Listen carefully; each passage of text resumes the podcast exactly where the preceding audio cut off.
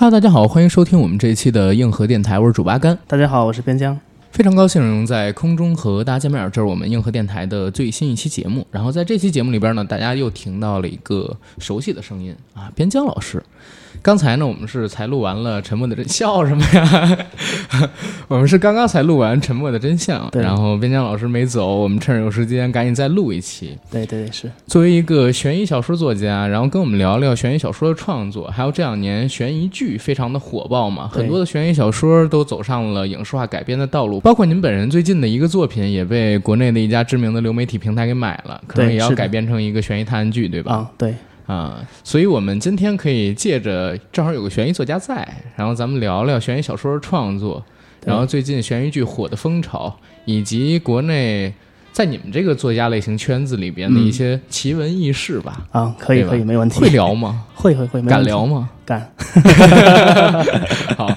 然后在我们正式的节目开始之前，我先做个广告。我们的节目《硬核电台》已经在全网各大播客平台同步播出，欢迎各位收听、订阅、点赞、打赏、转发我们。同时，我们这期节目上市的时间呢，正好是在国庆节期间，祝愿大家双节快乐吧，对吧？春节啊，不是春节，中秋节、国庆节，对吧？双节快乐。然后，这个二零二零年马上就要过完了，希望大家在未来的几个月里边呢，能好好工作、好好生活。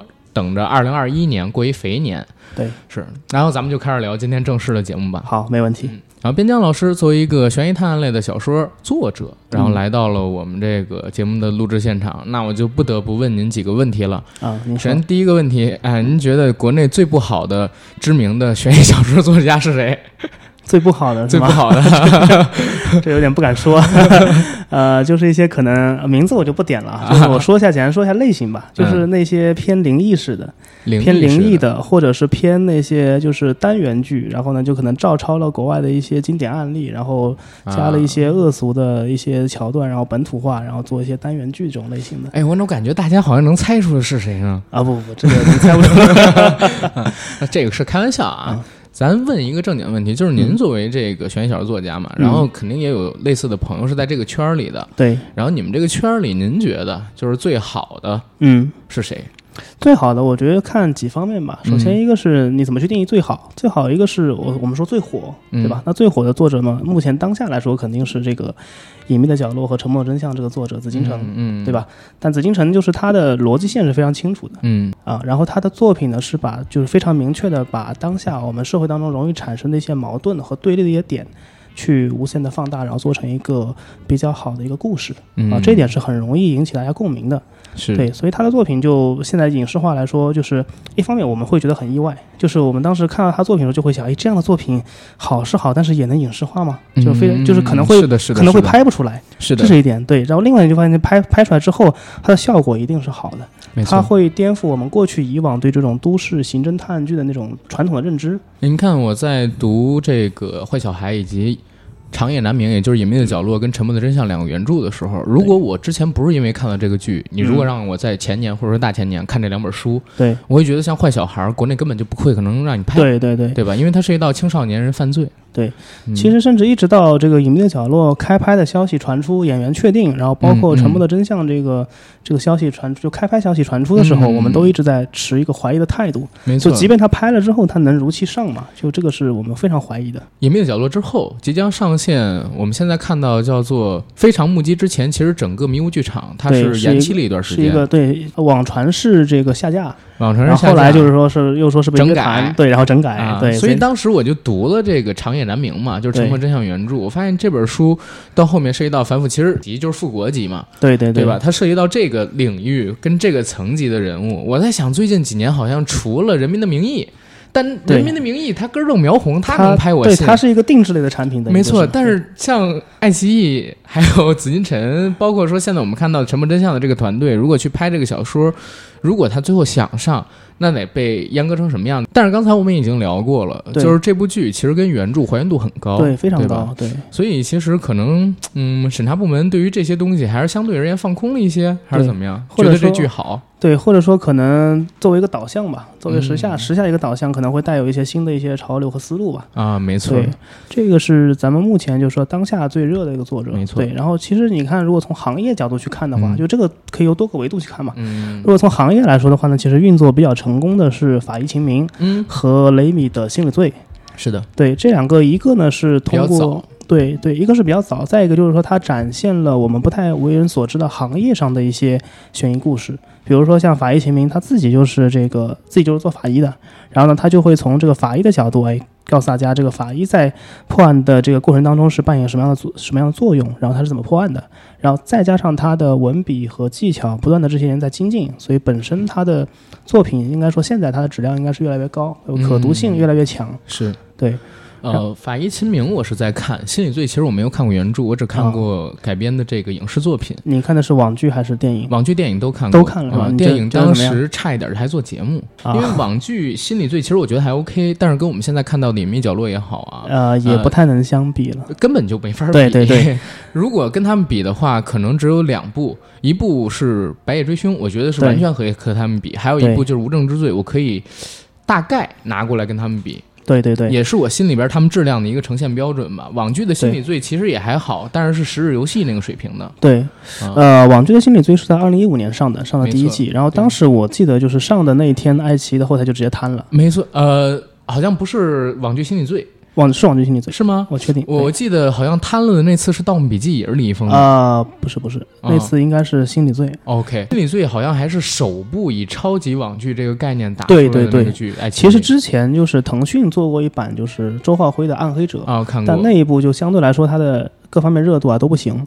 然后呢，心理罪它本身是怎么讲？它是最大，它最大一个亮点就是它把这个国外。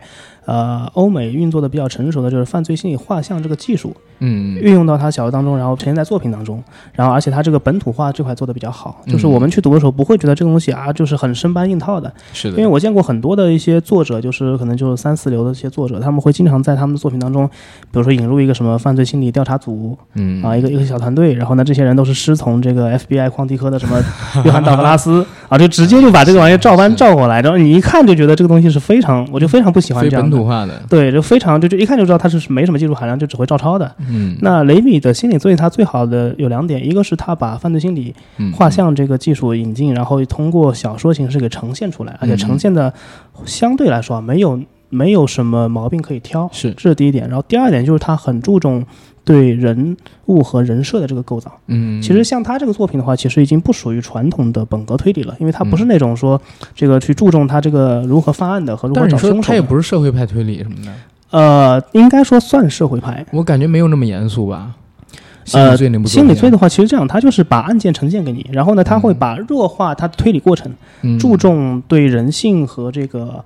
呃，犯案诱因的去去重塑和再再现和描写，嗯嗯嗯，对，而且你看他这个，我觉得心理罪有点好，就是他对方木这个主人公这个人物的人设塑造的很好，就因为你原著可能没看过，就因为他的心理罪里面就是前后五五本书嘛，嗯，就是他是把这个主人公从大学。到研究生，到警察，就到工作，就就整个他的人生轨迹给完整的展现出来。嗯，对。然后当中他遇到各式各样的案件，就就像柯南一样嘛，遇到各式各样的案件，但是他的人物在人设在不断的成长，对，然后最后实现一个就人物弧光上的一个一个递进。明白。对，就这点上我是做的，觉得是做的比较好的。那我有时间应该去看看《心理罪》这本书啊。对，《法医秦明》我是看过，《心理罪》其实没看过原著。呃，从文笔上来讲，可能《心理罪》的阅读体验会比《法医秦明》更好一些。哦，是吗？啊，我我个人是这么感觉的。对，因为相对来说，《法医》秦明他还是一个比较注重这个案件本身写实的，对，可能对人物的构造和他这个情节处理上没有。没有那么的就去，但我喜欢这种风格哎，我喜欢就是那种非常冷静客观，然后血淋淋的现实啊，就是那种比较轻、比较细节的，对对对。顺便提一个问题啊，嗯，就是其实最有名气的不应该是蔡骏老师吗？为什么好像大家大家现在聊到这个都都略过他了呢？蔡蔡老板属于这个就年代比较久远的，因为我跟他其实我也我也我也见过他，是我也踩过他啊，是吗？他是一个很努力的人，对对对，然后。但是他，因为他的作品怎么说呢？就是说，一个是我们现在当下流行的作品以社会派为主，嗯，就不再是那种以纯推理、纯破案，然后找凶手的这种这种案件为主了。这种可能相对来说已经不太受大家的欢迎了。嗯，然后第二点就是说，蔡老板他写的过去很多都是这种灵异的，或者是这种惊悚类的，还有就是言情的，言情的对，然后超自然的。那这种呢，对于很多写实的就喜欢写实的。作者和读者来说是呃不会特别喜欢的。对是的，这种，而且这种我觉得很容易出现一种审美疲劳。我一七年采的蔡老师，然啊后我是上高中那个时候读过他的书，啊那我跟你读了《蝴蝶公墓》什么乱七八糟对的，对对然后当时当时就还挺喜欢，但是后来。看了一些呃日本的侦探小说啊，然后又看了一些就是国内的这些剧啊、书啊之后，对对对。就我觉得就蔡老师还真的是一个很好的启蒙的一个就是悬疑类的这么一个我当时看的应该是《荒村公寓》，我啊，是先看《荒村公寓》，当时看了就晚上睡不着觉，就吓得睡不着觉。是。但后来就是你多看了之后，你就会发现，哎，好像就都是这么个套路。很有套路，对，然后就会有一点点审美疲劳，然后再加上可能我这个人啊，我、嗯。我本人是不太喜欢这种超自然的作品的。嗯嗯，对我，我不太喜欢把一个东西最后落在鬼怪上，像嗯。像之前我们日本，就是像之前，像之前这个日本有一个作家也是这样，就他写的这种作品啊，就就推理小说啊，嗯前面是发现很严密或者很让人觉得很匪夷所思案件，然后最后告诉你这个凶手有可能是个鬼，哎，他有可能就是在这个国内嗯，接受过恐怖片的洗礼。国内恐怖片的前边就是特别像一个什么什么什么乱七八糟的鬼怪，后边告诉你是一悬疑案。对，然后这事儿我就觉得感觉在侮辱我的智商，我就我就不太喜欢这一类的。是对是，呃，这是边疆你表达几个看法吧，算是嗯对这个小说圈里，嗯对吧？然后刚才、问了你最喜欢的是谁，或者觉得现在可能做的最好的是谁？对，然后你自己的小说基本上什么样的？呃，我自己的小说其实是属于这种社会派的，然后呢、嗯是和行业紧密相关的。嗯其实这两年就是我们觉得就是相对来说，就是悬疑小说的发展主要有两块，两两块是呃三块吧，比较热的。第一个是女频类的，啊，就是大家看到的像这个《致命女人》这样的，呃，就是比较比较符合这女性观众喜欢的这一类的悬疑小说。它的影视化，包括像最近的这个《白色月光》，其实就是这一类的。然后第二类呢，就是这个文化和这个传统文化相关的这种寻宝啊、冒险啊，甚至是直接放到古代放到这个历史的一些一些悬疑小说，比如说像那个《长安十二时辰》，像这个嗯《古董局中局》是啊，就这一类，或者像接下去您在开拍那个《清明上河图》，对对对，对这一类对，也是属于就是悬疑小说小说类别，但它是跟我们风格是完全不一样的。没错，对。呃，我还真的是很期待那个《清明上河图密码》。对对对，我啊很喜欢、那个书，我记得是一五年出的第一卷，是，当时我是在去北京的路上，我就是四个小时我就把这个书看完了。我觉得那个概念就很好。首先，《清明上河图》是中国人都呃，基本上中国人都知道的这么一个东西。对对对然后它里面所展现的那幅画景，它是移步换景嘛，然后整个小说也是按照移步换景这样去推进的对对对讲人物，把《清明上河图》里边的故事给你勾出来。对，而且更重要的是，就它和这个马伯庸的《长安十二时辰》是一个概念，就是说对它会通过这个东西向你展现历史和文化，对。呃，吸引更多的读者去了解那段历史，去珍惜这个文化，这点是很重要的。我我可以再推荐你一个作品，我觉得这个作品你应该会喜欢，嗯。就是这个我的朋我另我另外一个朋友叫陈建，他写了一部作品叫《西游八十一案》。西游八十一案，对《西游记》那个西游，对。案是案子的案，对，他是这样的，就是唐僧经历的，就《西游记》当中的唐僧经历这个九九八十一难嘛，嗯。对吧？他把它转化成了他经历的是八十一个案件啊啊。对他现在写了，应该写了四卷了，就啊！但是那里边是不是就是主人公还是玄烨，但是有点那种《大唐游记》那种写实对对对，啊他就是没有没有孙悟空、猪八戒这些，明白明白，就是玄就是玄烨一个人，然后呢，就是向西天取经的路上，然后经历了一些案件。嗯，对，然后他现在目前已经写了四本了，啊，嗯写了四个案件了。我说嗯看他有生之年能不能写完八十一个案件吧。可以对金箍照耀中国，那这个这个书其实也挺有趣的，对。然后这是第二类嘛，然后第三类就是像我们这样经历的，就是行业类的小说，嗯就比如像之前的像秦明啊、像雷米啊，他们是嗯主要是集中在刑侦法医这方面的。嗯那还有的就是像我这样的，因为我自己是在之前在银行上班的嗯啊，那么其实银行的话，因为跟这个。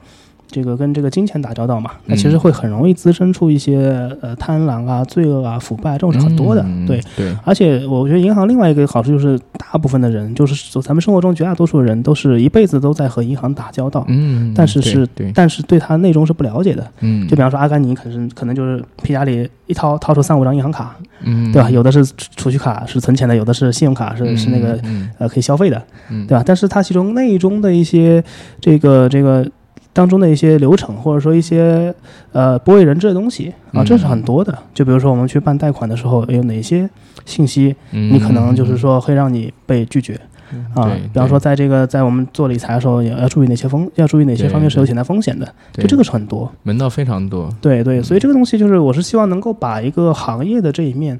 啊，去展现给读者，然后同时也满足读者在对于这方面对对于生活我们一直在接触的这种行业上的一些猎奇心理吧。嗯，对，明白。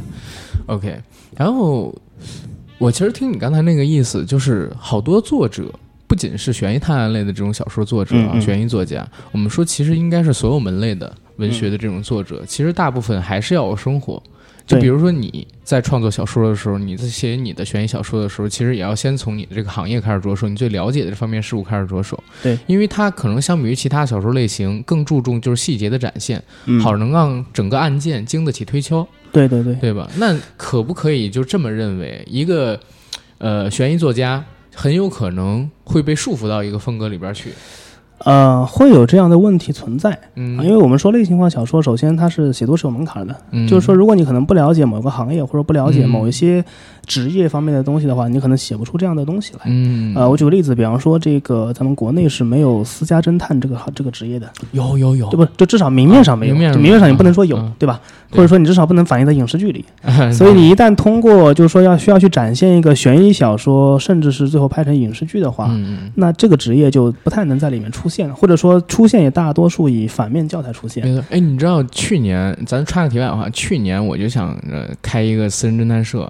啊啊！就是我想把自己那个公司就是变更名字啊，变更叫一个什么什么探什么什么这么一个组织，然后反正查着什么婚外情啊什么的，我就觉得很有意思，真的很有意思。但这个会会有一些麻烦啊。但是北京也有的，北京真的有，就在那个我自己。亲自去过的，我不是为了就是查婚外情 或者牛头人之类的东西。对对对对，我就是看到那个店有意思，然后我进去了。他是在高碑店那边就有一家私人侦探社啊啊，真的是有的。但是他注册的公司我就不知道商标上面是什么，还有那个就是他们本身公司在工商局注册的名字是什么。我个人判断他的营业执照上，营业执照上。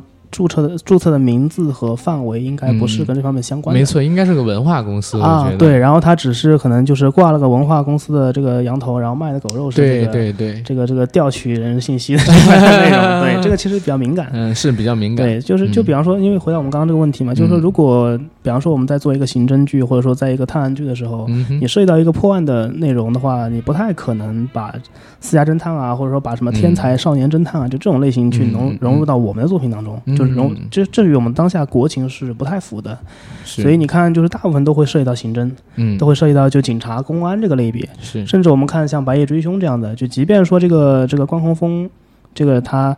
就他其实属于一个就是编外人员嘛，对，但是你也不对，但是你也不可能把他说这个弄成个私家侦探，最后他最后他改成的一个效果就是说他是前这个刑警大队长，然后然后过来帮忙查案的，对，这样你才能够顺利的进入到案件的核心圈层，否则的话就是完全是违规的，也是不符合咱们国情的，嗯嗯，流程上面不行，对对对，有可能被送进警校。然后去进修三年 啊，不可能是不止送进警校的，说的是沉默的真相。对，我知道，对我知道这个梗，对对对。嗯，然后这一块的话，我们可以稍后再聊。然后刚才我觉得，对于你们这个圈子，包括你对于整个探案类小说的一个评价，悬疑类小说的评价，我们现在大概其已经知道了。嗯，然后我们接着就聊一下，嗯，第一是悬疑小说创作，第二就是进入这个圈儿是为什么。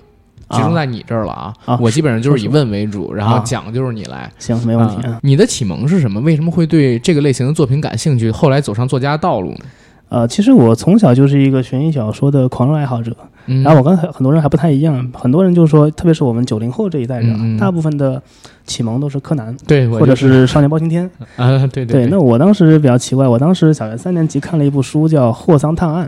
当时我觉得很有意思，对。但这个书呢，其实是咱们这个作家，就就是咱们国内的这个民国时期作家叫陈小青写的，啊。但是后来我看了福尔摩斯之后，我就发现他这个书可能就是极大程度的模仿了福尔摩斯，民国时候的洗稿专家啊。啊，对，甚至你看那个他这个霍桑嘛，你听就是沃森的这个这个音译过来的那种感觉啊，对，就是华生的音译过来，对。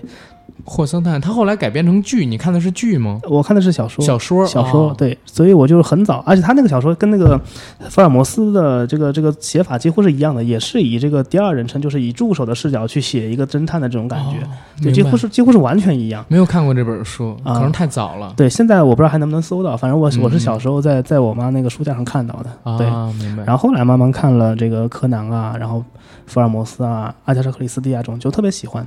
对，然后当时其实我一直有。一个概念，就是说我希望能够看到国内啊比较好、比较高水平的一些作品。嗯，但可惜就是一直没看到，就直到直到我在高三左右的时候，我偶偶然间看到了这个呃雷米老师写的《心理罪》。那时候还比较比较生涩，还是他最开始那两卷。但是当时看着，而且他又是犯罪心理类的嘛，嗯，犯罪心理就是犯罪心理画像相关的这个剧是在二零零六年，呃，二零零五年有一部叫做这个犯罪心理，当时是在美剧就在那个北美开播的，是是，当时我是最早的一批这个这个观看的用户，当时 TVB 跟大陆都有抄。对对对对是。TVB 那个剧叫什么我忘了，重案六组到后面哪一部其实就是抄这个犯罪心理啊，好多好多的案子其实类似的情节，对。对，所以当时我就看到雷米老师写了这样一个跟犯罪心理画像相关的案件，然后又本土化，然后又能够不出纰漏，嗯，当时我就很感兴趣，后来我就就去把他作品都读了，然后再加上就是他这个圈子里的作作者，啊，这个周浩辉啊、紫禁城啊，然后这些这些作品都慢慢读了之后就很喜欢。所以我在大学的时候就其实写了大量的书评、影评，去评价他们他们的作品。然后也巧的是，就当时这些作者还没有现在那么火，因为毕竟影视化还有个过程嘛。是对我们说这个一个作者他的知名度很大程度上是得益于影视化的成功，这样起来的。所以当时他们在这个影视化之前，我就。就是通过写出片方式跟他们认识了，嗯，然后他们呢也对我的这个对悬疑小说这个理念和这个这个热爱啊，他们也很认可，嗯，所以他们就一直在鼓励我说，其实你自己也可以去创作属于自己的悬疑小说，嗯，对，因为你他说就说你你读了大量的悬疑小说，然后你已经知道这种小说的当中的命门和好坏在哪儿了，然后你只要结合就是你自己相关的一些生活经历、行业经历，然后把这个东西运用到案件当中就可以了，嗯。就就可能就会就会。迈出你实质作为写就是作者的这样这样第一步，嗯，对，所以前因是因为大量的阅读，大量阅读，然后正好和这些作家们都建立了联系，嗯，对。哎，不过你有一点说的就是很有意思，在那个时代，嗯，因为他们还都不红，对对，所以一种很直接的建立起联系，对对对。如果放到现在，应该。比较困难，就比方说，今天如果说如果说我要和紫禁城去交流一下，对啊，如果我是如果今天是一个读者写一个书评，然后紫禁城就跟你联系上了，那。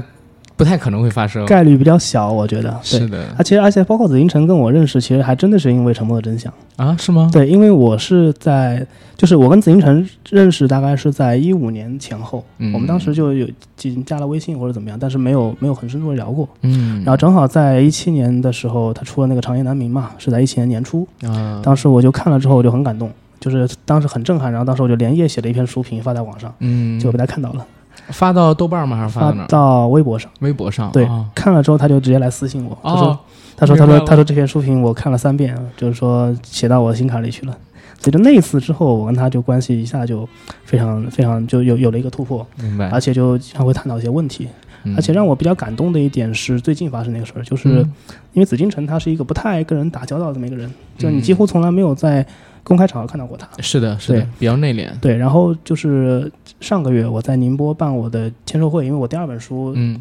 出版之后在宁波办签售会嘛，嗯，当时我还发了邀请函，我说我希望您来参加，嗯，他回答说，哎呀，我不想健身人，我就不来了吧，嗯，所以当时我也就没多往心里去，嗯，结果呢，在签售会现场就是快要开始的时候，嗯，他来了，他突然出现，又带着他女儿，还带了束花，就突然来了，而且在结束之后，他还因为我们之前没见过嘛，嗯，他还走上来问我说，你知道我是谁吗？哦，那真的是蛮好，对对，非常好。就是那次就是我很感动，因为他是一个从来不在公开场合露面的人，然后会为了一个后辈的作者。嗯，来主动来给你捧场，给你站台，而且还带着他家人一起来，就这一点上我是特别感动的。因为看了《隐秘的角落》，看了《无证之罪》，然后当然也是看了这个《沉默的真相》原著《长夜难明》，然后我就特地去查了查紫金陈老师，他真的是不太爱交际的那种，甚至他有很长一段时间是不工作，在家炒股的。对对对，是的，对，所以才才有这个茅台，你知道吗？对对对，我在看《长夜难明》的时候，我觉得最有意思的点是在那里边让大家买茅台股票。对，然后然后很可惜是这个梗在电视剧里面没有还原啊，对对对，对吧？电视剧里边只是喝茅台的酒，对对对，没有让大家买那个茅台股票的事儿。对我们当时有个梗，就是说紫禁城每次都是版权一卖之后呢，就就就扔到股票里去，然后就深深套牢了，然后就再也没翻红过，就再也没翻，再也没翻红过。于是他只能 疯狂写下一本书，然后去补仓。有人说，有人说这个《沉默的真相》里边那个陈法医，嗯，其实就是就是他理想中的 理想中的自己。所以陈法医，你发现没有，他就是炒股票，炒股票，然后然后特别是他侧重就是重点就是买了茅台，对，重点就是买了茅台，然后赚钱了，这才是。对对对，有意思，有意思。对啊，我跟您很不一样，我真的就是看柯南，然后算启蒙，这是最早的一个。当然，您刚才说《少年包青天》也是一个，这肯定是没错了。但是《少年包青天》那个时候比较害怕，他毕竟是影视化。他其实那个是影视化做的非常成功的，他特别是对他的这个恐怖氛围的渲染。没办法，它抄了那个超金田一嘛，对，就是长大之后发现，哎，这个就非常难受，就是是这么好看的一部剧，居然是抄的。还有一个就是卫斯理。啊，对，卫斯理像老猫之类的，卫斯理是这种冒险类的，偏偏冒险偏寻宝类的。对，但是那个是小时候，小学的时候，对对对对。当时我是在哪儿啊？还不是我家，是邻居家，然后看到的卫斯理跟什么《天龙八部》之类的那种书，对。然后还有古龙的小说，其实也是一种启蒙。但是古龙的小说，你现在我现在回过头去看啊，小的时候最爱看的是古龙跟卫斯理，但是现在如果你以一个悬疑小说、探案小说这样去看，这个东西可能这俩不太能入不入门。对对对对，不太入门。对对对，嗯，现在回过头去，已经找不到当时的那种感觉了。那这个是也侧面反映，就是你的品鉴能力是其实是在在稳步提升。不不不，不是说他们俩写的不好，对对对，只是说这个案子。对案子本身不够真实，对对，它没不具有真实性，但是可读性还是非常高的。这俩作者很伟大。对，就是其实你就是超脱现实了，超脱现实的东西就可能对于悬疑小说来说就显得不那么不那么真实，不那么受读者喜欢。然后后来上了大学吧，就看到了东野圭吾的书，啊，对吧？然后看到他的书就多一些。其实福尔摩斯。我曾经试图去读过，上初高中的时候，但我读了半本儿，我就没读下去啊。嗯，因为我总是会陷入到一个很重要的问题，就是我在看这个西方的小说的时候，它的这个问题，呃，我不知道是翻译的问题，还是它所谓语法的问题。嗯嗯，明白。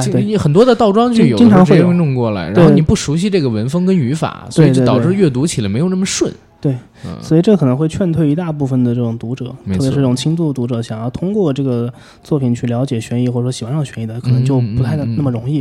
所以这点上也是我们对像东野圭吾这样的作者就肯定的最大的一点，就是他通过一个本身不那么像悬疑小说的悬疑小说，让读者去真正的就接触到，哎，原来悬疑小说可以是这样写的，或者说以后我会不会我我可不可以以后再去多读一些别的悬疑小说？就这一点上，就他作为一个普及化是非常有功劳的。对，其实东野圭吾在。其实，其实，在整个作家圈里面，其实有一种声音一直是存在的，嗯，就是就是觉得觉得他不是一个好的推理小说家，嗯，就不是一个好的悬疑小说作者，他只是一个商业化的，甚至是一个就是包着包装着就披着悬疑小说外衣的这个情感作家，就一直会有这样的声音在。但是这种作品，咱们不说就是这个资深读者啊，嗯嗯，他如果改编成影视的话，其实很容易火，会很容易火，对，呃，越是强情感类的越容易火，对对，包括他近些年的一些作品，就是我们给他的评价都是他的。怎么讲呢？叫做叫精彩有余，成色不足。就是说，他可能还是写那些很容易影视化的、很容易商业化的，然后改编出来呢，销量啊，包括影视的这个播放量啊、票房啊都不错。但是可能从深度上、从内容上就没有像过去像像《白夜行》啊、像《嫌疑人 X》啊，就这么的呃深入人心了。是这点我觉得也是挺遗憾的。对，而且现在。盾物成了一个，我我不能说是真的标杆吧，但是在很多基础的影迷啊，包括说基础的书迷心中成了一个标杆，对，甚至是很多作家模仿的对象。呃，我说的这个标杆是反义词，对，什么什么什么意思是反义词啊？是因为最近这一两年，我发现只要出现就是情侣。然后女的在后边一煮屎，就哎，超白夜行，超白夜行，超白，神经病，你知道吗？真的是，对对对，确实只看过一本白夜行，对对对，而且其实说说实在话，白夜行并不算我们所传统认识的悬疑小说，但是这个概念现在很受大家的喜欢，对对对啊，然后很多人就天天拿这个在炒，包括前段时间那个啥呀，连在劫难逃。都被冠以超白夜行，对，那是我真是完全崩溃，完全崩溃。其实我之前做过一档就是关于东野圭吾的品评节目，嗯啊，而且我当时还请了国内就是一一大批作家，就就包括紫禁城，嗯，包括紫禁城，包括周浩辉，包括那个。呃，《白夜追凶》里演那个美女法医的那个演员，我们一块儿聊了东野圭吾。嗯，其中我就聊到，就是说，一个是我他对他很多作品做了一个系统的分析，嗯，还有一个就是说，我们聊他现在的一个创作理念或者创作一个思路，嗯，就在于就是说他的理他的创作的方式是一个反常规的、反逻辑的。他曾经是一个执着的本格派推理小说作者，嗯，但他写了足够多的，就是我们类似说像柯南这样的注重轨迹、嗯，注重破案、注重找凶手这种作品，然后都不火。然后他后来就反常规的去去做社会派的内容，然后意外的火了。然后，但是他在意外火之后，他其实也没有在这条路上继续深挖下去。他做了很多大量的这种商业类的小说。我们算了一下，就是他从一九八七年出道之后，到现在写了差不多一百多本。嗯，也就是说，你平均每每一年要写三本书，这个是很罕见的一个一个一个一个做法。我们自己作为创作者来说，我们觉得很不可思议。嗯，对。然后，但是反过来说，你在这么多作品下，就是必然会有一些水平的参差不齐，有行活儿。对对对，对我们现在来说，就是可能就是他的作品当中有大概呃三到五部是比较好的，然后呢有大概十部左右是值得读的，再往后就不就不怎么再需要去看了。对，有点倪匡大师的意思。对对对，是倪匡大师也是，就是写的太多，写的太快。对对对，所以导致就是他的卫斯理就是很多都有可读性。对啊，但是真正写特精彩的，其实就那几本。对，嗯对。然后我们现在说回这个悬疑探案小说在国内的事儿啊，嗯因为我们一会儿我还想跟你聊聊就是日本，啊，我一会儿想跟你聊聊日本。其实日本是一个我们讲推理就必须要聊到的国家，对吧？尤其东京，甚至是很多就是作家心里边的一个理想城市，对，发生案子的理想城市，对 对对，啊，东京、纽约，对这两个地方吧。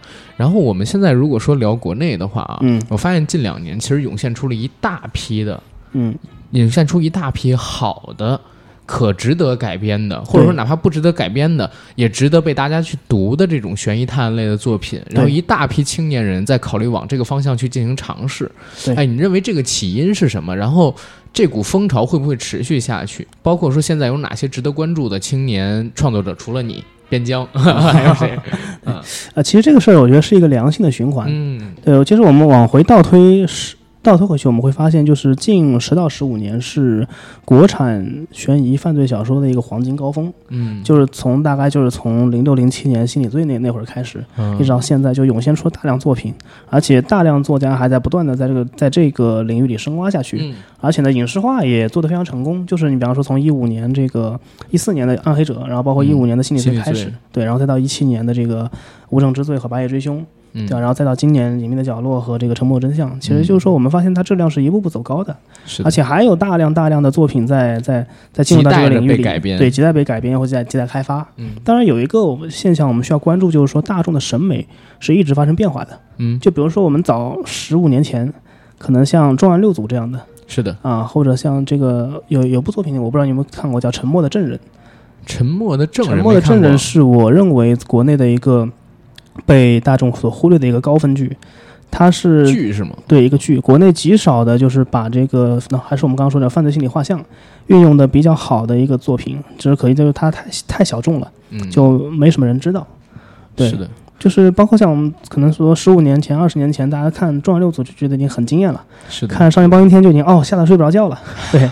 但实际上，我们倒回去看，像这类作品，如果放到现在啊，其实它的就是如果它现在才播的话，那它的不行的，对它的收视率也好，它的它质量也好，绝对是上不来的。因为前段时间我重做了《少年包青天》的节目，然后补看了第一季跟第二季啊，第一季还好一些，就是它的细节还有这种戏剧冲突比较多，但是大部分其实不是集中在案子，对，大部分的戏剧冲突是集中在它有打戏。对，还有当时时代背景的一个加成上边，甚至说它有很多就是漫画化的处理，因为它本身其实我们说是模仿那个金田一嘛，对。吧？它有很多日漫的那种处理方法，但是这种处理方法包括当时的拍摄技法，还有整个案件根本就经不起推敲的这种细节，如果被扔到二零二零年代，它根本就不可能火，肯定不太能火。对，就就会有这样一个现状存在。那么包括现在也是，就是如果我们现在再去看一些市面上啊，就可能十年前相对来说还比较流行的一些作品，比如说一些这个小团。队一块来破案的，或者说一些单元案件，然后然后串起来的，就这一类作品，到现在为止，到到放到现在这个时代就不太容易火。那现在的话，反而比方说像那个像《致命女人》那样的，就是女频类的。啊，就注重婚姻关系，注注重这个这个女性自我成长和独立的这个这个东西，有可能会火。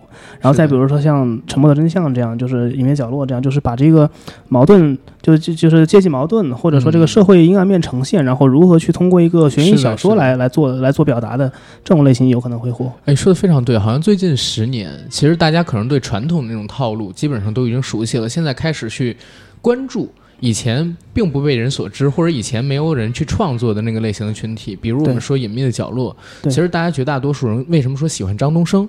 对，因为他其实还表达了一种社会青年状态。尤其是中年男性，然后郁郁不得志的那种状态。对。然后以及城市给他的压力，社会给他的不公平，然后等到了里面的三个小孩儿原生家庭的问题，对对吧？又被引入出来，包括说现在青少年在学校里边，他其实也会受到各种各样的校园霸凌。对，像朱朝阳他本身的性格，除了原生家庭之外，在第一集，他虽然是一个能上清华北大的学生，但是其实也是有校园霸凌的成分在，在学校里边他是被孤立的一个状态。是的，这个类型的东西其实容容起。其实容易引起，就是现在这个极大的共鸣，对极大的共鸣。对，然后《沉默的真相》这个剧，其实我认为它火起来，除了本身质量好之外啊，还有一个很重要的问题，它的案件母因是在于未成年少女被性侵。当然是这个是原著啊，原著是未满十四岁，然后这个电视剧里边现在改到的是十八岁。对，但是一样，我在看整个剧到第二遍的时候，弹幕上边不断的有人表示说：“哎，首先支教。”这个事情，对啊，偏远山区是什么样的一个生活状态？尤其在两千年代初，有很多人现在看剧的人，其实是从那个年代的支教的小学里边成长，走到城市里边的人。对我看到很多弹幕弹幕上边的人在分享自己的经历。是的，而且呢，还有就是在聊到这个少女性侵这一块事情的时候，其实整个民众的情绪被点燃，所以这个案件本身，他关注的这个点就很值得引起现代人的这个关注。对，而且他有一点那种就是官逼民反的那种感觉。哎，或者说，或者说对对特权阶层的一种挑战的感觉，所以这种东西很容易引起当下就是咱们就又焦虑的这种社会人的的这种极大的共鸣。你认为这是当代中国人，或者说我们这一代人，相比于过去那一代人，拥有了更多的见解、见识，或者说或者说觉悟吧，或者说觉悟之后对。呃，之前我们刚才聊到的那些东西啊，我就不直接说了，对那些东西的一种反思考，对，然后跟关注，对，对吧？是的。然后还有一点就是，我们可以认识到，就是因为随着现在就网络越来越发达，像日韩啊，像欧美的很多的一些经典的一些影视剧或者小说，对，不断的引入，这个时候就我们会发现，就是可能在东西方的文化差异上是有是有是很明显的。就比如说，原来我们小时候会喜欢问父母说：“哎，这个谁是好人，谁是坏人啊？”对吧？但是我们去看这个欧美的作品，会发现好人坏人的界限是很模糊的。是的。就比如说像这个《绝命毒师》，嗯，这样的作品，你说它好吗？它当然好，好作品，对吧？非常好的作品，非常好的作品，我我也是很喜欢。就是《绝命毒师》在我的这个美剧排行榜里排是 top 三的，我能排到第一啊！你排第一是吧？排第一，然后第二可能是《风骚律师》。啊，那那基本上就是属于这这个这个宇宙就就在你心中排第一了，对吧？那在我眼里，就说像《绝命毒师》，但是一定要是这个类型的剧啊，不同类型的剧啊啊啊！我懂我懂，对，就比如说像这个《绝命毒师》这样的，就说你说这个这个人他就是老白，他是坏人吗？从意从某种意义上说，他当然是坏人。嗯，但是我们观众永远对对这个坏人恨不起来。没错，对吧？他其实我觉得他呈现了某种意义上的被极限下的压迫下的人的常规选择。他就是一种向死而生，活出精彩嘛，对吧？就这么一个很落魄的五十岁的这个这个化学老师。你在看到老白的时候，其实你并不会恨他，你会认为他做的决定都是时代或者说命运推着他到了那个场景下。如果你是他，你甚至会做出比他更恶、更果断的决定出来。对，所以你不会恨他，甚至你会会去。甚至你会去同情他，对他所展现的就是，比方说，就就就是这样一个老师，在他这个人生的最后两年，嗯，就活出了自己，活出了无无与伦比的美版余欢水。啊，对，就 就这种感觉，对，就这个就就会调动起你极大的这种内心的共鸣，是的，是对，然后再比如说像像纸牌屋啊，对这种类型的作品，就是你会发现这些作品当中的好人坏人的界限是很模糊的，嗯，而这种能够深刻反映出啊一个社会。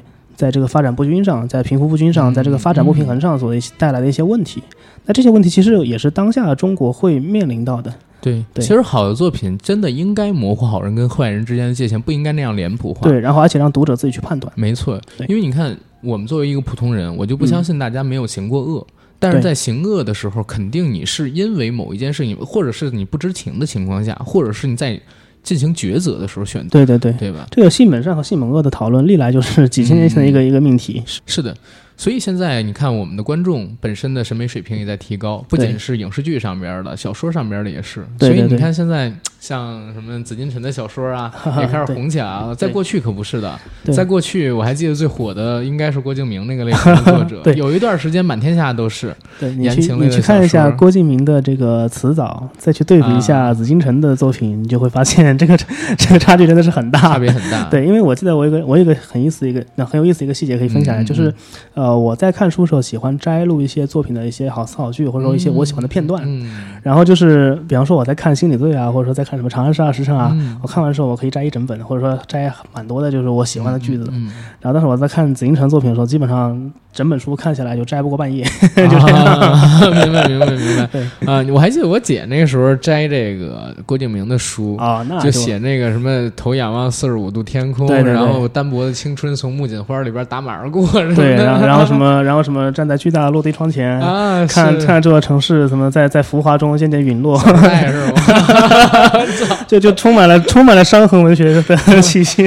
伤痕文学，我这这应该叫什么？颓靡伤痕文学还是什么？因为。他描写的这些生活是极尽不真实，对，极尽不真实，极尽奢华，极尽让你有有无端的联想，就这样。对，小时候抄的最多的应该是余华的书吧？哎，不是陈忠实那个《白鹿原》，陈忠实，陈忠实。我我我当时做的笔记做的比较多的是那个穆斯林的葬礼，穆斯林的葬礼，那那个书有点小众吧？啊，但是我很喜欢，对，而且甚至我不知道是不是我一个职业病，就是我很多书我都会带有一种侦探视角去看，比如说像《哈利波特》。嗯，我就会带着说，这个杰克罗琳是在这个地方埋埋梗，在那个地方解答，它就是一个悬疑小说一个套路。哦，那你天生就是应该写悬疑小说的人啊。对，再比如像穆斯林的葬礼，因为他那个他那个书就是就每就是前后两章，它时间是错开的，嗯，就是二十年前和二十年后，然后到最后合在一起，就这这就是一个很典型的一种时间错配的一种一种叙事笔法，就是为了增加。你这个让我想到一本书叫《尘埃落定》。啊，阿来的，对，阿来的，对，尘埃落定在这块儿对对对，所以这一类就是茅盾文学奖的这一类作品，呃，整体质量都还挺高的。对，其实我我们国家有好多好的这种文学作品，对，包括说作家，但是好多我们的这个呃网友朋友们，或者说就现在的很多读者吧，都被网络小说。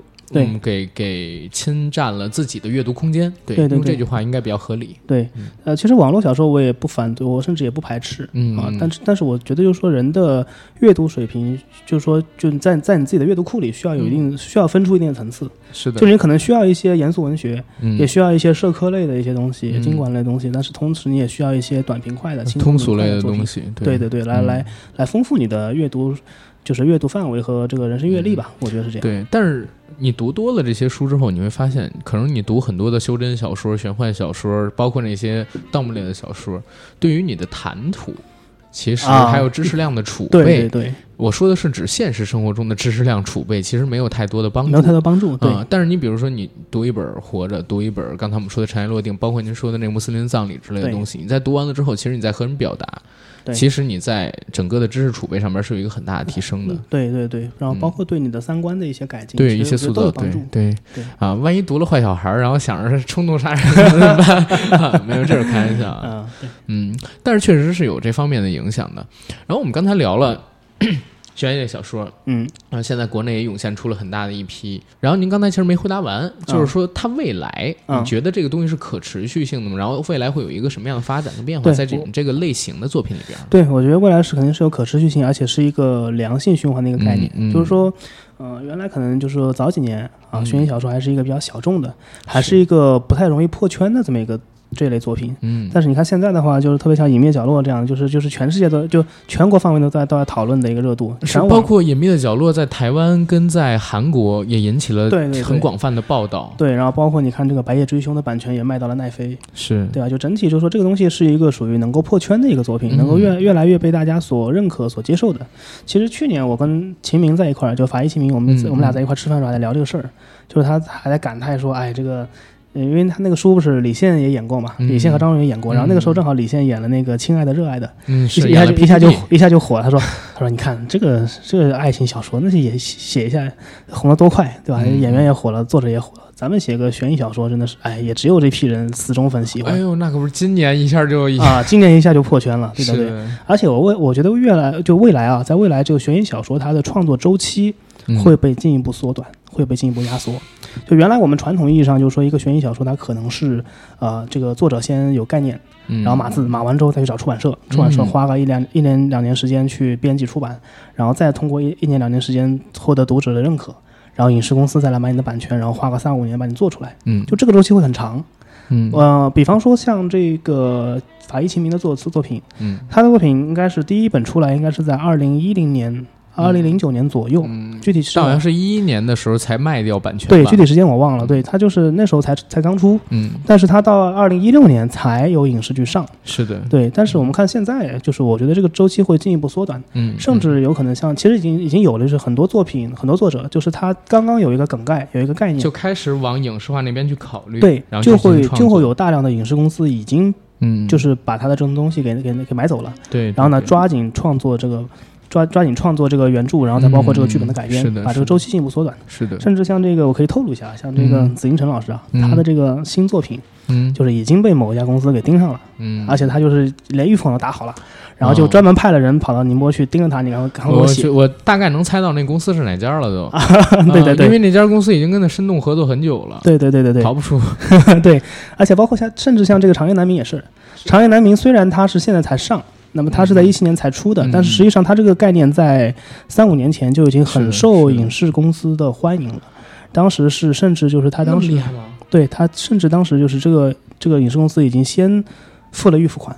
哦，我我一直想觉得，就是如果是几年前，影视公司很少会有勇气去买《长夜难明》这样的啊，买当时就已经买了，而且是就是你读他那个原著，你会发现他这个书就是可能就前后就前面铺垫比较长，然后后面的结尾有一点快。是的。但是什么原因？就紫禁城开玩笑跟我说，他说，当然这是真的啊，就是说他说是因为当时，呃，影视公司已经把钱付了。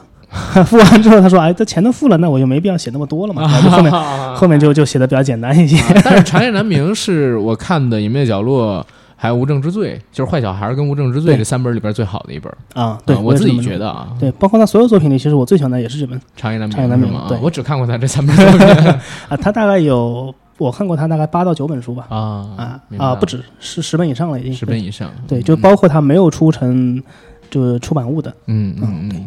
未来会有更多，未来会有更会更多，对，而且周期会进一步的被缩短，嗯，然后甚至包括就是这个创作的环境的氛围可能会越来越好，对，所以你就认为现在的创作环境，包括说影视影视业开始关注到这个类型的作品，然后开始进行大批量的改编，包括也受到市场上面追捧，容易做成这种爆火的剧，只要你质量真的够好，对，再加上我感觉因为今年疫情的关系。其实有很多的电影团队进到了，会往这个短剧，就是悬疑短剧的这个方向去靠。没错，没错。而且就是怎么讲，就只要这个作品它的三观和它的和主旋律上，嗯嗯，不要出现不要出现太大的这个偏差，嗯，我认为这个东西出来的概率还是比较大的。嗯，包括我感觉就是最近几年。国内的编剧们，因为其实这些作品都要经历影视化改编，要有编剧重新去做本。对这些编剧们，其实，在最近几年已经摸清楚了上边的一个底线。对对对啊，现在开始出产的频率越来越快了。对，出产越来越快，然后类型会越来越的越来越像这个影视化能够出的作品去靠。嗯，比如说我们现在再去看到一些就灵异的啊，嗯，然后鬼怪的、凶杀的，就这一类的作品就。比较少了，嗯，但这类作品现在会往哪比较多呢？会往剧本杀去靠 啊，对，对我们很多很多圈的一些作者就是开始就是往这方面去创作了，就传统的那些本格推理作者是。啊，他们的书可能很难再出版或者很难再变现，那这时候他就往往这个剧本杀去靠。呃，其实我是认为国内的网剧创作，它大概要分几个阶段，一个是一五年之前，对，一五年之前其实它是野蛮生长的一个状态。第一部是第一部受大家认可是灵魂毛片吧？是第一部是灵魂摆渡，应该是毛片还不算网剧，毛片算是最早的那种，就是蛮荒时代的那种低成本的网剧。啊，你要这么说的话，那其实当时白客的那些作品也很多，没错没错。他们呃，但是那种的话，好吧，也可以算。然后确实灵魂摆渡。也是爱奇艺当时做的一批剧，然后除了《灵魂摆渡》之外，其实当时好像还有《废柴兄弟》，那是喜剧，是的啊。然后在那之后，大概一五年，我认为是一个分水岭。嗯，首先是打出了这个所谓超级网剧的概念，这是第一点。嗯，第二一个点是从一五年开始，国家开始关注到网剧了，包括开始关注到网大，当时审查龙标等等等等的东西全都上。在一五年之前，大家会发现很多的。网大里有非常多软色情的东西，对对对，呃，而且它前六分钟基本上到第五分钟半开始会有一段床戏，然后到第六分钟需要 VIP 或者付费观看了之后，呃，你才能看这个两个人脱完衣服之后的事儿。当你就是真的买 VIP，发现哦，脱完衣服之后就就下一个场景了。天 天空飘过五个字儿，太子妃啊，不是，这不是五个字儿。啊，太子妃升职记，太子妃升职记六个字，六个字。太子妃升职记，对对，但是太子妃升职记其实就已经算是比较大型的那种网剧时代开始之后了。然后大概到二零一七年，我认为又是一个转折点。对，就是国家对于整个网剧开始有点像并行电视台播出的剧去进行处理的那样一个阶段了。现在是对对对，而且是在它审核上。从原来的双轨，嗯，慢慢的就是并轨了，全部都现在基本上你可以认为这是一套东西，所以我认为以后不不再用电视人或者说电视剧去称呼剧，就应该像那个国外一样，我们叫它剧集。对对吧？我们叫它剧集，这样的话比较合理，因为以后电视剧跟网剧基本上就没有任何分别，对对吧？甚至有的本来是打算在电视上面播，像《庆余年》，后来直接给扔到这个网络上面对，而且效果反而更好。没错，对它这种模糊其实也代表了就是现在大众的一个观影渠道。它其实是从一个从从 to B 转到一个 to C 的概念，就是原来我们在做，比方说就上新卫视剧的时候，它主要是一个 to B 的，就是就靠这个收视率，然后靠招商广告。现在流媒体做分发，其实就是靠点击。对，靠点击的话，其实就直接对了 to C，就是对客户的。没错，对，就是就是就这么个转变。哎，包括有一个问题，我还想问，但是你能答答，不能答不答啊啊！就是《迷雾剧场》，我记得好像当时说我们后边几部就不开超前点播了。然后为什么《沉默的真相》又把这个开了呢？这个这个我也答回答不了，因为不是 不是我的专业领域啊。答不 回答不。对对对，反正我觉得就是，而且就是就是有一种说法是，即便超前点播开了，像《隐秘角落》这么火，其实它并没有回本，嗯，并没有把这个本子给赚回来，它更多的还是一种赔本赚吆喝，把这个影响力给给给扩大吧。所以其实《沉默的真相》里边最重要的演员是良品铺子嘛。对对对对，对吧？对，但是我我这儿也得说一点啊，就是去年我当时聊到超前点播这个事儿的时候，很多的这个网友朋友，嗯，还是比较抵触，不单是比较抵触，甚至当时在评论区里边很多人在骂，对，说你怎么会支持资本家干这个事儿呢？但是时间过去了一年，呃，我们现在再来看，很多人都已经变都已经接受了，而且我觉得这是一个，就如果你。不去点播这个东西，然后选择再去盗版的话，必然会形成一个劣币循环。对，恶性。然后还有一点就是劣币驱逐良币的过程。是的，就是越来越多的人会去选选择走走旁门左道。而且再有一个很重要的问题，就是大家真觉得，嗯，就是。我我我们国内的这个包月费用贵吗？我认为是绝对不贵啊，非常便宜。你去跟 HBO 比比看，真的是非常便宜。都不用 HBO 啊，就是我们同样也属于中国的香港，你去比一比，对对对，对吧？你能差很多很多很多。对。然后，所以其实现在这些剧如果不通过这样的形式，可能就像刚才老哥说的赔本赚吆喝，这都是轻的。对。大多数的情况下就是纯亏的。对对对，这样的话就是越来越是就是。不太会有资本就资方或者说这个优秀的作品会进入到这个领域里去做改编做变现，那这样的话长此以往其实是一个恶性循环。是的，但是前提也得是好剧啊，前提是好剧，大家才值得这样去做嘛。对对对，其实我们也见经历过，就是有一些就前几年爆款的一些剧，嗯，它的主创团队就是从那那之后就开始有一点飘了，或者说有一点走这个流水线化了，嗯，然后就接下去做的作品就比较普通。是是的是的。然后，嗯，下个结论在这块儿，就是其实现在的创作环境，你认为是越来越好，包括商业化途径，其实现在也是变得越来越多。对，啊，刚才我们说影视。对吧？然后剧本杀，包括你们现在在做的那个微信读书的东西，它也是一种对于这种创作类作者对于这类作品的一个二次解读吧。没错，对这种变现类途径越来越多，然后当然大众也开始喜欢、开始接受，并且开始广泛的传播，去对这些作品的解读以及对这些作品的热爱。对对对。然后所以它是一个良性的创作环境，可以认为就是未来国内好的团案类作品会越来越多呀，等等等等的东西。反正我预我预判就是未来作品还是集中在三大块，第一个是女频类的。女频向系的，女频向系的，女频向系的，女频，女频，对，哦，你这个普通话真的很不普通哦。对的，就女频向系的未来还是一个一个主力啊。第二块是这种行业类的，嗯啊，然后第三块是这种文化类的，就这这三类还是未来一个悬疑小说创作或者悬疑影视化的一个一个主力军。其实我认为行业类应该叫类那个类型类型之类的类型片，对类型片类型。因为其实我自己的作品其实也属于这方面，对，也是属于特定类型的。对，比如说我们现在看到的就是嗯，您这种。相当于是探案类的，对，然后包括《庆余年》那种，其实是穿越类的，对对对。然后这种类型可能会在以后越来越明确，然后优秀的作品会拿出来改编。其实我认为，悬疑类的小说好在哪儿？它改编成影视化的话，是因为它重点是在于剧本儿，对，而不是在于特技，所以它的投资成本实际上是可控的，对。这在制片人或者说在制片公司看起来是一个，尤其是做成剧啊，如果你要做成电影的话，可能会有不一样的效果，对。啊，因为它这种片子的票房相当于是固定的，你知道吗？有一个极致上限，而且这种极致上限还很低。但是做成剧的话，它的传播效应相比于电影，包括广度、包括深度、包括最后能反馈来的市场潜力都要更大一些。对对对。然后它的成本又可控，所以现在很多人都在做这个。的。对，从投入上来说，它成本并不高，就起码像跟科幻这种类型的比相比，就啊，简直真的是小投入。古装比起来啊，对，都是小投入了。是的，前些年我们很流行古装剧、穿越剧，但是我敢说，《隐秘的角落》就是我们现在看到有那么深、那么强的一个沉浸感，嗯，那么好的质量，包括调色、包括摄影，我觉得它都用了最好的团队。对，但是它的成本整体投入并不大，并不高。对，绝对是不高的。呃，如果让我去猜测，可能也就一个亿。或者说一点五亿，最多最多，有有点乐观了。我我觉得可能还要低，还要低。我觉得，我觉得有一个亿的。我个人觉得可能还要低。隐秘的角度，因为你从片酬来看。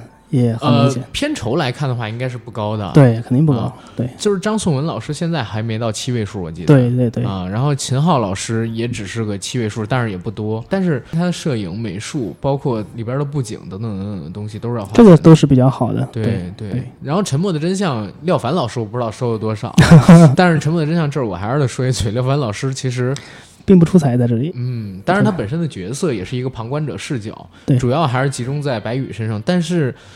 但是还是有一点点行活儿。对啊，我不知道是不是因为这是这个这是个电视剧。对，不过这部分咱们在刚才那个《沉默的真相》里边，咱们已经聊过了，咱们还是让大家去听那一期吧。可以稍微的再收一收，做个类似收尾类型的一个东西。对，呃，今天你过来其实是因为要跟那个某个流媒体平台的人一起见面，是吧？啊，对，其实我是周三就来到北京了，然后就是主要一个是跟这个就是我的这个书的这影视化这方面，就是跟影视公司要要见一下，然后呢，包括这个出版社方面还有各种各种事儿。是银行局还是哪本被他们买了？呃，银行局，对，银行局这个系列，对。OK，这本书它跟。沉默的真相比较相似呢，还是隐秘的角落，还是说无证之罪，还是啊？其实都不太相似，就主要就是，呃，我我更愿意把我这个书比喻成就是中国版的半泽直树，半泽直树啊，对，或者是现代版的琅琊榜。啊，有这种感觉。如果你说是半泽直树，我会很有兴趣，你知道吗？对，您看了之后肯定会很有兴趣，因为是这样，就是本身这个从这个行业来说，它就是发生在银行里的，所以就会有大量的就是咱们国中国国内现代银行的一些内内容，包括职场的，包括这个这个这个与客户之间的关系，与领导之间的关系这些对立。然后另外一块就说一个核心主线是一个就是一个罪案的案件被掩盖了。然后主角希望去把这个东西给找出来，然后，呃，一方面是他揭开真相，另一方面是他用通过自己的金融手段和这个银行技术去向当年那些罪案者复仇。就这一点上就有点契合《琅琊榜》。真的对，就就这个感觉。对，当当然他发现就是，当然这是他最开始的目的。后来他发现这个东西比他预想的要更更加复杂，然后有很多新的矛盾或者新的困难会遇到，然后他就不断的一路就打怪升级，然后最终实现。自己的一个一个状态，然后但是他也做出了一定的牺牲。明白，因为你以前是在银行业工作，所以你在这里边讲了一些银行业的基准操作，是吧？对，呃，对，但是不涉密的那种。对，在这个书里你能看到大量的就是说，可能我们普通大众偶有耳闻，但是不知道该怎么操作的一些细节。对，其实很多，嗯，就我这个书的话，就是很多读者读来就是会觉得很新鲜。嗯，就是他不是哎，原来银行是这样的，或者说哎，原来没看过悬疑小说的，人觉得哇，这个这个悬疑小说是这样写的，好精彩。是的。然后同时就是很多咱们在银行内部工作的人员，就是哎，就是有很大的共鸣感。是的。对，所以就基本上当时我们在出这个书的时候，定位上就是可能会比传统的这种推理小说它的层级稍微略略高一些，或者说就受众群体可能是知识知识水平会稍微略高一些。那这书现在可以买到吗？啊，可以啊，没问题。因为我是这样的，是我这个书是这个系列是三本，嗯，然后呢，第一本是去年已经出了，而且现在已经加印了，效果还不错。第二本呢，今年因为疫情嘛，是四月份才出，然后第三本呢，预计是下个月写完，写完然后明年出。现在还在创作当中。对，嗯，哎，那他们现在改编的话，是不是要分成季去播？嗯，这个不一定吧，这个反正目前来看。就是包括他们之前跟我探讨，就他们觉得可能更合适是做十八到二十四集的，也是短网剧，短剧对，就可能三本放在一起，因为我本身这个故事就是一个连贯的。啊，所以那其实要彻底做完这个剧，可能还有两三年哎。呃，可能还不止，我觉得。嗯，对，乐观的话两三年。乐观的话两三年，因为重新做剧本还得等你这个第三本写完。呃，第三本反正年底就能写完。啊，对啊，年内写完，然后等他们再去编一项剧本，然后再过审、拍摄、后期，然后排档等等等等的东西。对。对。然后在我这书上，你能看到大量的就是咱们国内最知名的这些作者的推荐，比如说这个紫禁城，比如心理罪作者雷米，还有秦明，这个秦明，然后那个白夜追凶的监制伍佰，就他们都会对这个书做推荐。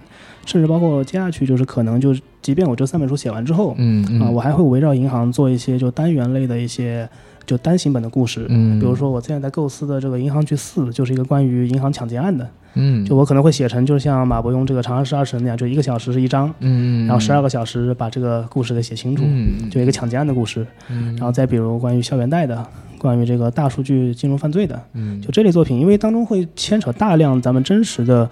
呃，金融现代银行体系当中的一些犯罪案件和一些细节。因为我以前在银行，然后我曾经经历过一个事儿，就是帮一个朋友做首付贷啊啊，因为当时首付贷是是是房子首付是吧？房子首付贷啊，对对。但是当时为什么要就帮他弄这个事儿？当然现在可以去说啊，最后这事儿也不是我弄的，嗯，因为。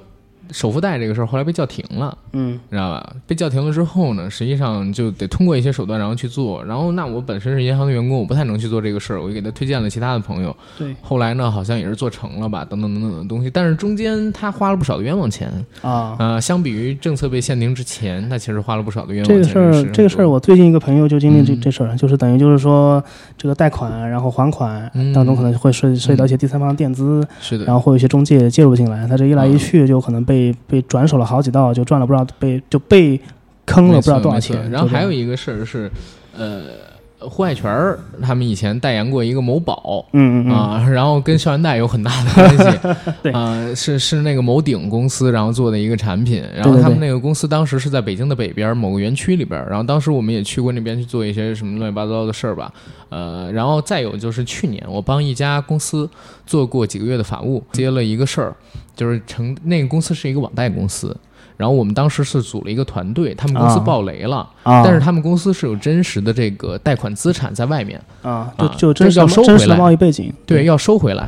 但是现在他们公司倒闭了之后收不回来，所以当时我们是接了这个活儿，成立了一个类似法务外加这么一个就是就像清收清收小组，对对对，清算小组吧。对，然后一个是清算他们那些投资人到底。呃，由他们这公司背了多少的欠款，然后再有就是他们当时放出去的那些钱，在外面有多少是可收回来，有多少不可收回来。当时我们还做了一定的就是资金的分化，因为还有一部分不良资产，相当于就转给了其他的一些公司，让他们去进行收取了。然后他们是以非常低的价格，你知道吗？对对对，可能说一个亿，这一个亿你如果嗯，当然资管公司不收啊，资管公司肯定不收，但是外面的那些人要接收这个债权的话。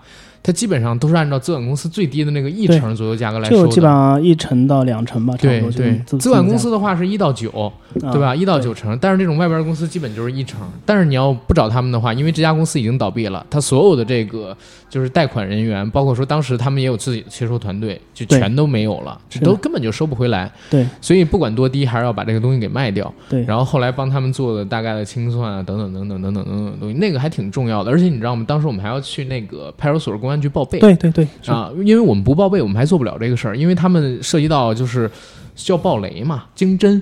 对，十八里桥，北京那边十八里店那边的经侦，然后去举报他们。对啊，所以他们当时的人员，包括我们这些就是第三方的进来帮他们做这种后期，对吧？清算的这些人，我们都要去登记。对啊，省得就是说我们有挪用等等等等费用。然后我们这个团队当时从里边拿了拿了百分之几个点吧。然后每个人都算是小赚了一笔，那是挺有意思的一个事儿。像这一类案件，就是说我们可能在新闻上经常能看到。但是其实我在处理这个事儿的时候，发现很多有意思的点。对，就是当时他们那个公司，因为涉及到贷款，就是很多不清不白的贷款，啊，就有很多，因为他们比如说做这种餐饮类企业的贷款，这种贷款是信用类的。对，呃，还有一部分是车子抵押的那种，抵押的或者担保的。对，车子抵押的那种呢，其实还好说，因为你。最起码有辆车，但是车值这里边就涉及到的东西很多。然后，但是参贷我觉得更神奇的是啥？当时在处理这个公司贷款的时候，我发现有一家企业是南方的一家企业，它的总金额大概是七百五十万，然后是由十几家企业，每一家企业几十万这样的金额组织起来的。但是它的法人其实或者说实际控制人都是一个。然后这家企业其实从一七年、一八年开始就有很大的问题了，包括他从那家企业好像借钱也是因为。银行给他断贷了。啊啊，所以本身资金就有问题，借的时候就没打算还，所以最后暴雷跟这种类型的企业有很多啊是有直接关系的，因为好像是从一八年的中旬开始，国家缩银根啊，很多企业的现金流都不太行，就到外面去找一些所谓，所以其实哎这块我就不能说太多，但是去年那么多网贷平台啊，那么多理财平台暴雷啊。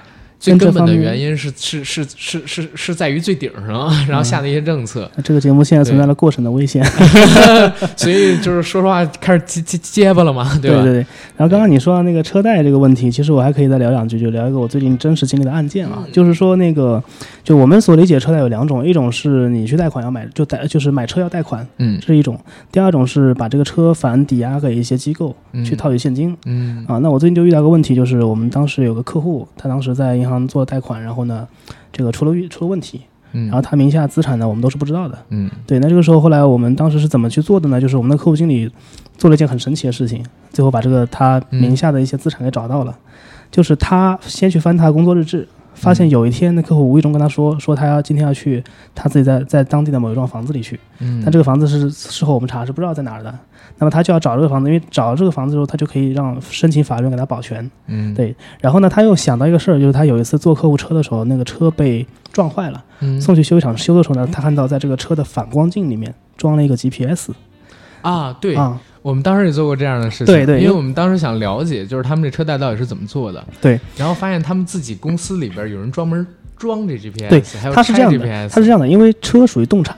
如果你把这个车就今天抵给这个这个机构，这个这个放款人给你放款了，哪天你这个车开跑了怎么办？对吧？对，所以他会悄悄的给你装 GPS，但是他有时候还不是明着装，他明着给你装一个，然后怕你拆他，他暗着给你装一个。他按车值，因为那个 GPS 还挺贵。然后当时我们了解，就是压最贵的那辆车，好像装了七八个 GPS 啊，我见过我见过最多有二十几个啊，是吗？甚至放很甚至在油箱里。有有有有有，把那个车灯处、座椅处，然后等等。我见过一个，就是把把那个 GPS 塞在避孕套里面，然后扔到油箱里去，这是见过最夸张的一个啊。对，然后那次呢，客户经理就就他想起来说，这个客户在这个这个反光镜里有一个 GPS，嗯，他马上想到了，就是说如果，然后他又想起来，就是说这个这个人曾经工作日常查到，就是说他当天有有一天是说要去那个新家里去的，嗯，所以他就马上把这 GPS 拆下来，然后去去。去回就是回复他的这个运动轨迹，嗯，然后在那一天找到那一天的运动轨迹，然后最后找到他真的在本市有一处有一处房子啊，明白？那你那个银行局里边就有大量的这种类型的案件对对对，会会有会有很多东西把它贯穿起来，就是我会有一个核心主题，然后把这一类的案件贯穿起来，然后发现都是为最后的那个事情来服务的。哦，那这样真的就是比较行业化的这种类型描写。我我刚刚说的这个案件其实已经把写到了我第三本书里。第三本啊，对对对，明白。OK，那反正我们有兴趣的听众。朋友们可以关注一下，就叫银行局，现在淘宝上可以买，书店里也有吗？OK OK，然后有兴趣的可以支持一下，买两本 所谓的银行局。第一部、第二部现在已经出版了。如果要是资金有限，哎，你们现在可以在网上阅读吗？付费阅读或者免费阅读那个微信读书马上就要上了，马上都上。对，微信阅读大家也可以用一下，顺便加一下那个阿甘的那个叫什么呢？读书读书群，对吧？我们只要办了无限卡，其实可以免费看所有微信阅读上边的小说，包括网络小说，包括科幻小说，包括我们刚才说的那些严肃文学，还有刚才我们说的这本《银行局》，对，都可以看。然后我现在建了一个读书小组，就是每天在里边大家分享自己的读书时长，相当于强制性去读书这样一个感觉。大家有兴趣的话，到那上边去搜“硬核班长”或者搜那个“阿甘 Jacky” 就好。好，然后你在微信阅读上边的号叫什么？呃，就叫边疆。边疆就是在上面，大家不但不但能看到我自己的作品，就是马上就要上的这个银行局系列，嗯，还能看到我解读的很多作品，比如说这个《冰与火之歌》啊，《哈利波特》啊，包括现在的《沉默的真相》和《坏小孩》都有。嗯，边是边城的边，江是江河的江。对对对。OK，然后大家有时间关注一下，好吧？那我觉得我们这期节目可以聊到这儿了，对吧？对。然后在本期节目的结尾呢，就是边疆老哥给大家带来了一个小小的惊喜，附送了一个抽奖环节。对，这块你来说吧。啊，就是本期给大家带来的我自己的这个银行局系列的签名书，就分别是银行局一致命存款和银行局二伪装者的签名书。嗯，就抽这两本书吧。嗯，OK。然后我会在我们某山。然后某杨贵妃最爱吃的水果，还有那个 不要笑，真的不要笑，因为这个平台它不让播其他平台名字，明白明白。然后以及某云音乐这三个平台上边，呃，择取最早评论的听友，可以，然后抽送给他们。好的。然后各位听友朋友们，抓紧时间，如果你接到了我的私信，就要赶紧回复。如果七天之内不回复我。那你就等于是自动放弃了这次的中奖信息，然后我会直接移交给下一个比你们晚一点点评论的听友，好吧？然后我们今天的节目可以到这儿了，谢谢大家。哎，好，谢谢大家。嗯，拜拜，拜拜，嗯。